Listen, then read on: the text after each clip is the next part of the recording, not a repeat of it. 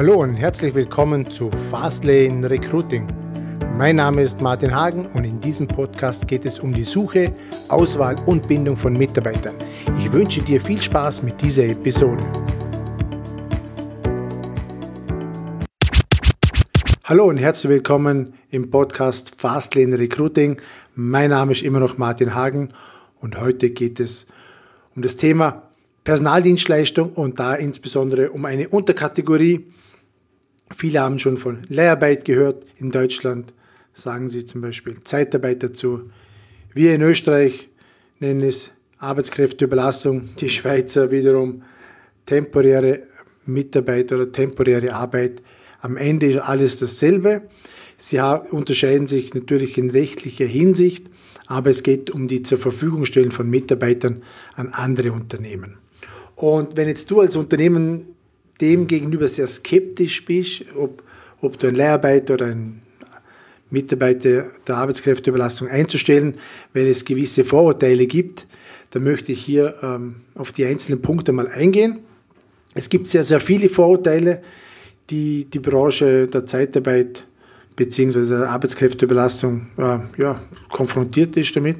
Und eine davon ist zum Beispiel, dass es heißt, ja, wenn die Mitarbeiter nicht arbeiten, bekommen sie auch kein Geld.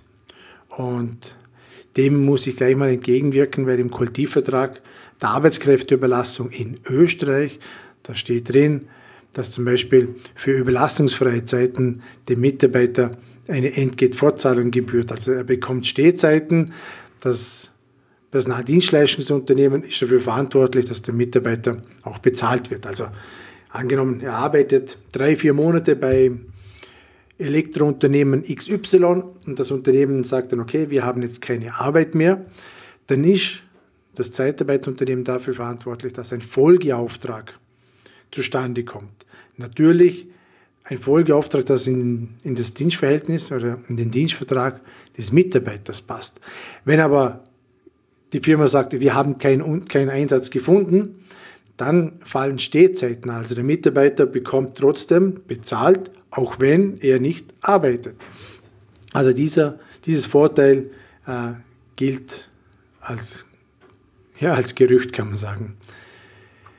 Vorurteil Nummer vier, dass Zeitarbeiter oder Arbeitskräfteüberlasser Mitarbeiter äh, keine Rechte haben oder weniger Rechte haben. Und dieses Vorurteil ist natürlich komplett falsch.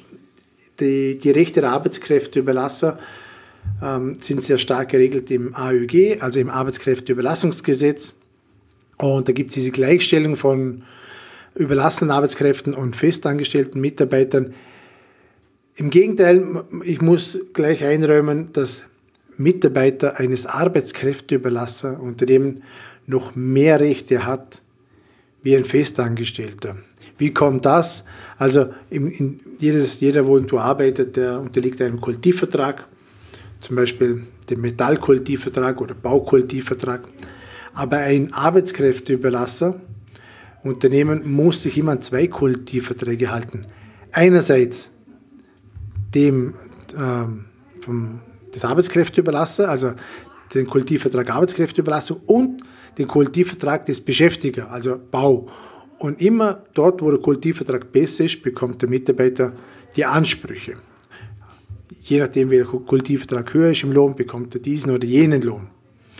Und die Rechte der Mitarbeiter sind stark geregelt. Also das AÜG nimmt ganz besonders die Beschäftiger, also die die Mitarbeiter dann schlussendlich dann einsetzen, in die Pflicht. Da steht zum Beispiel drin, der Zugang zu Wohlfahrtseinrichtungen, äh, Kantinen, ähm, Werksverkehr, auch überlassene Mitarbeiter haben Recht auf diese, auf diese Dinge, wenn im Unternehmen das angeboten wird. Ein Leiharbeiter hat auch Anspruch darauf, dass er in der Kantine essen darf, zu diesen vergünstigten Vorteilspreisen, die die festangestellten Mitarbeiter auch haben. Also hier zu sagen, Zeitarbeiter haben keine Rechte, das stimmt nicht. Die haben die volle ähm, Rechtsansprüche wie ein fester, fester Mitarbeiter auch. Dann ein Vorteil, ähm, dass die Mitarbeiter weniger verdienen. Das ist Vorurteil Nummer, Nummer drei, sind wir schon bei drei. Zeitarbeiter verdienen viel weniger. Das stimmt auch nicht, weil, wie eingangs oder vorher erwähnt, bekommen Lehrarbeiter den Genuss von zwei Kollektivverträgen. Also immer der Kollektivvertrag Arbeitskräfteüberlassung kommt immer zum Tragen, plus der Kollektivvertrag des Beschäftiger. Und jeweils die Besserstellung gilt für den Mitarbeiter. Also es gibt Kollektivverträge, da ist mal der Kollektivvertrag für, für Arbeitskräfteüberlasser höher, manchmal ist der, der Kollektivvertrag der Beschäftiger höher.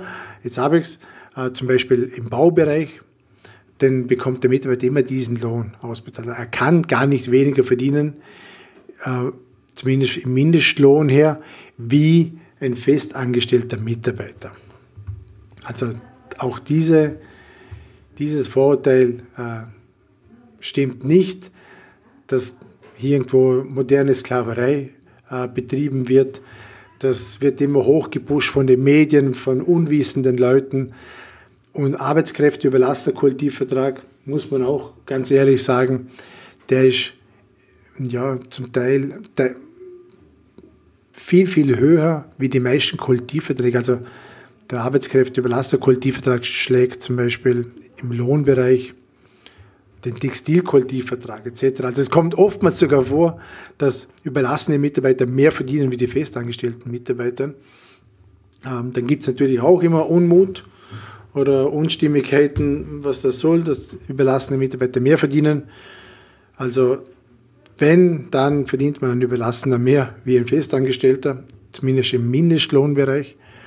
Ähm, dementsprechend stimmt dieses Vorurteil natürlich nicht. Das nächste Vorteil, Zeitarbeit ist keine Festanstellung. Nun, diese Arbeitsverhältnisse bei Arbeitskräfteüberlassern sind sehr klar geregelt und auch dieses Vorurteil hat wenig ja, wenig Substanz, wenn ich das mal so sagen darf, weil auch Zeitarbeiter sind festangestellte Mitarbeiter, nämlich festangestellte Mitarbeiter der Personaldienstleistungsunternehmen.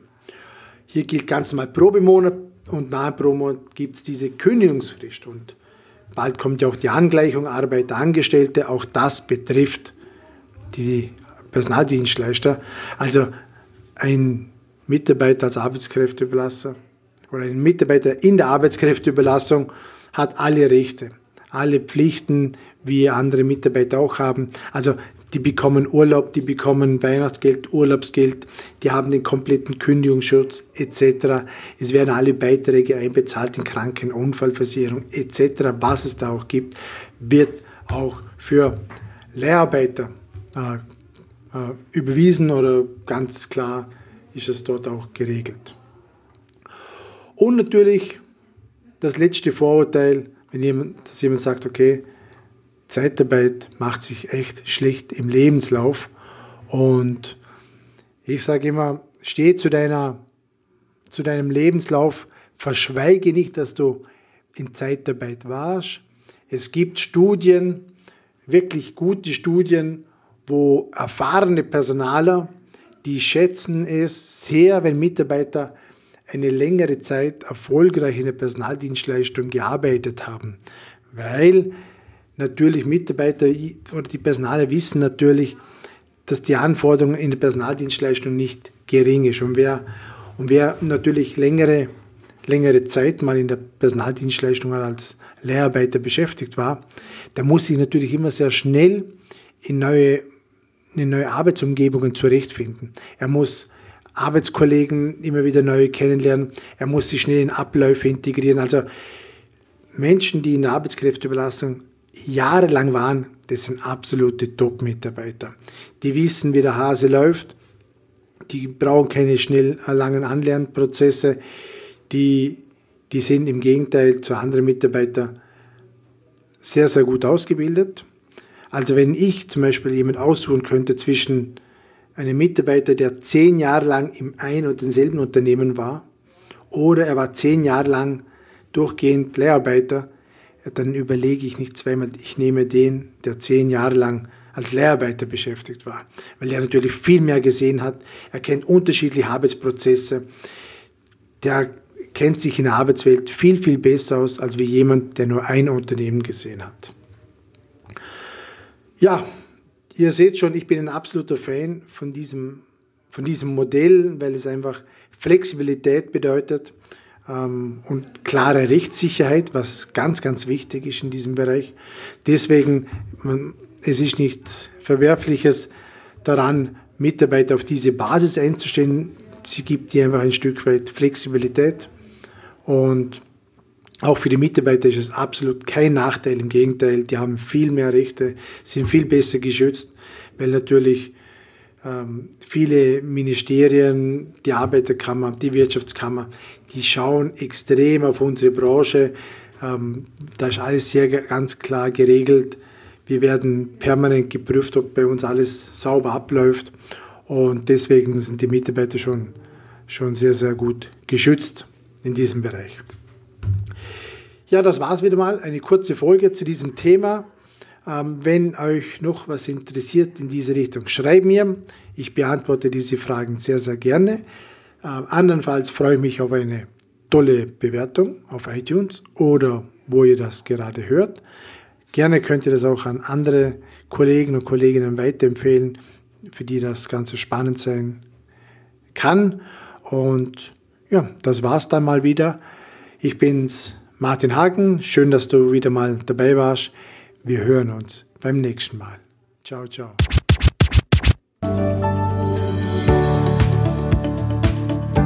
Ich bedanke mich recht herzlich fürs Zuhören und ich freue mich, wenn du auch beim nächsten Mal wieder mit dabei bist. Wenn dir dieser Podcast gefällt, dann schreib mir bitte ein Feedback bzw.